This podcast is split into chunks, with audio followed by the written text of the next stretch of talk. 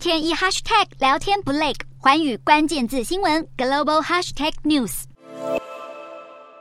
罗马尼亚港口康士坦塔港正在跟时间赛跑，要把邻国乌克兰的谷物运向全球，但再怎么快，一天只能输出约九万吨，困在乌克兰的还有两千两百万吨，相比之下，仍显得缓不济急。俄罗斯拿粮食当武器，放话在西方解除对俄制裁前，不会准许任何一艘装载乌克兰谷物的商船离港。意大利总统德拉吉二十六号致电普丁，希望问题能有解套。战乱加上通膨，导致越来越多国家加入抢粮行列。尤其中国四月稻米进口暴增近百分之三十，玉米快百分之二十，大豆增幅百分之八点五。总计今年前四月就砸了折合台币近七千四百亿买粮食，比去年同期增。增加了百分之二十一点五，就怕粮食危机助长 ISIS 博科圣地等恐怖势力。准北约统帅美军将领卡沃里已经暗示，美军有可能介入，打通黑海运输渠道，确保世界粮仓出口得以恢复。